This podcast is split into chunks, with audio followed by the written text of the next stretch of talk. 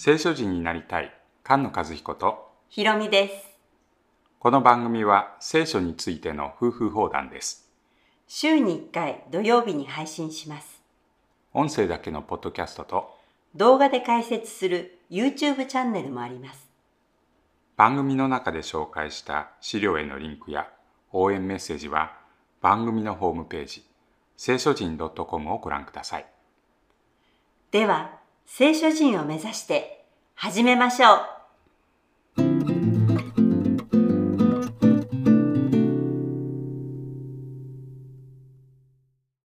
詩編115編です113編から118編までエジプトのハレルと呼ばれる詩集の3番目です主よ、栄光を我らにではなく、我らにではなく、あなたの慈しみと誠とのゆえに、ただ皆にのみ帰してください。何故、もろもろの国民は言うのでしょう。彼らの神はどこにいるのかと。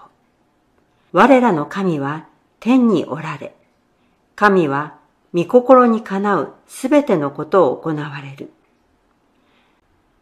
我らにではなく我らにではなく主に栄光が期されるようにと引用されることが多い箇所です我らに栄光を期するのではなくてあなたに栄光が期されるようにと解釈しているようですけれどバビロンで奴隷になっているイスラエルの民にエゼキエルが予言しますイスラエルの家よ、私が救うのはあなた方のためではない。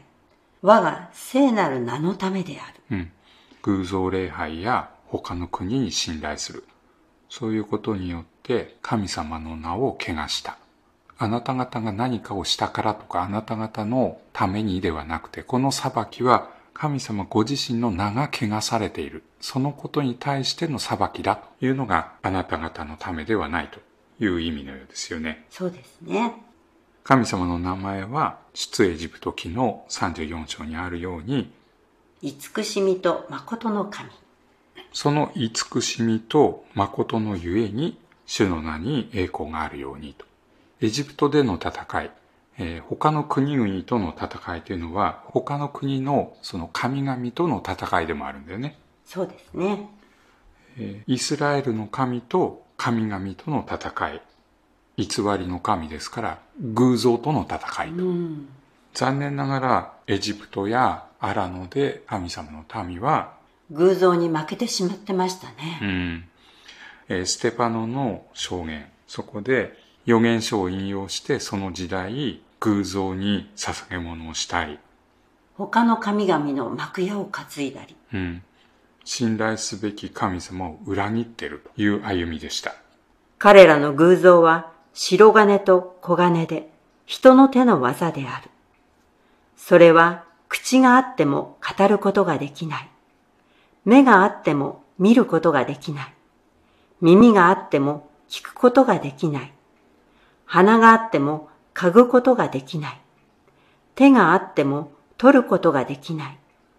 足があっても歩くことができない。また、喉から声を出すこともできない。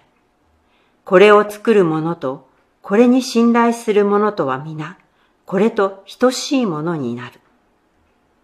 偶像は口があっても目があっても耳があっても手があっても全く役に立たない、まあ、死んでるものですよね。そうですね。福音書の時代の癒しの奇跡。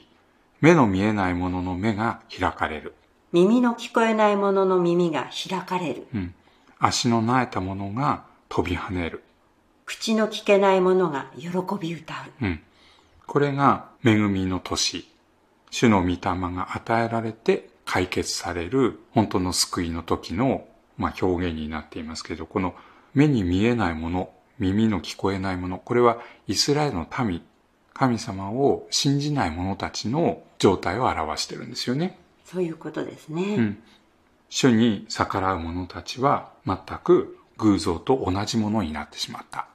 偽りのマムシの子らのことですよね。偶像の問題っていうのは誰に信頼するのかっていう問題なんだよね。そういうことになるんですね。うん。何により頼んでるんだ。強い国々、繁栄している者たちにより頼みたい。その誘惑から、まあ、連れ出されて、いや、本当に恐るべきものは神様である。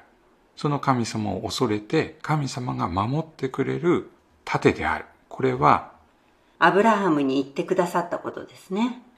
第2サムエルの22章のダビデの歌の中でも、我が家は、私は彼により頼む。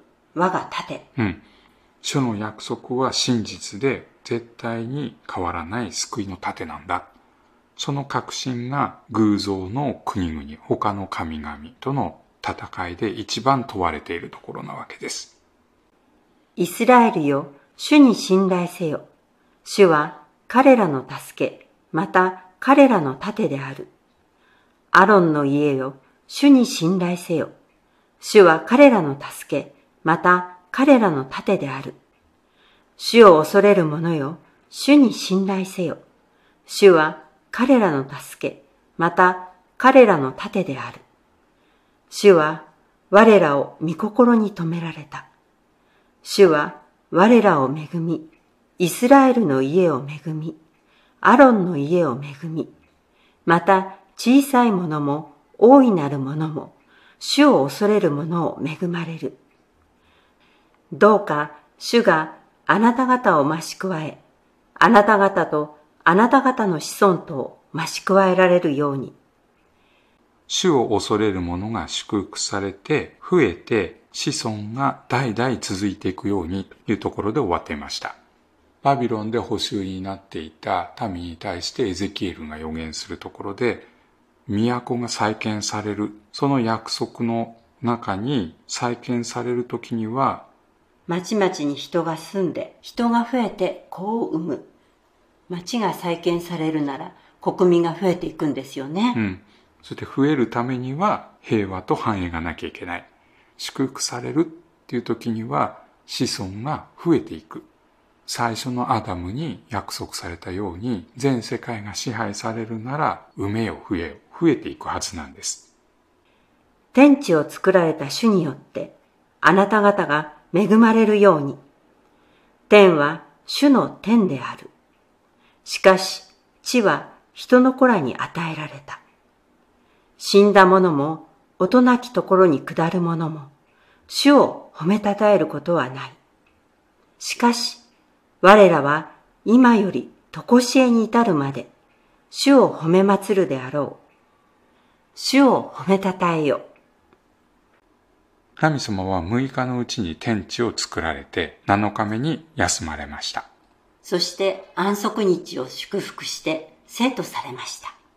これは出エジプト記の10回の第4番目の命令にあるところですけれど、エジプトから連れ出して、神様はこの安息を与えたいんですよね。115編はその10回の第2番目、偶像礼拝をするなと覚えているところのその命令を歌っている詩篇のように見えます。エジプトの地奴隷の家から導き出した神の他に神はいない。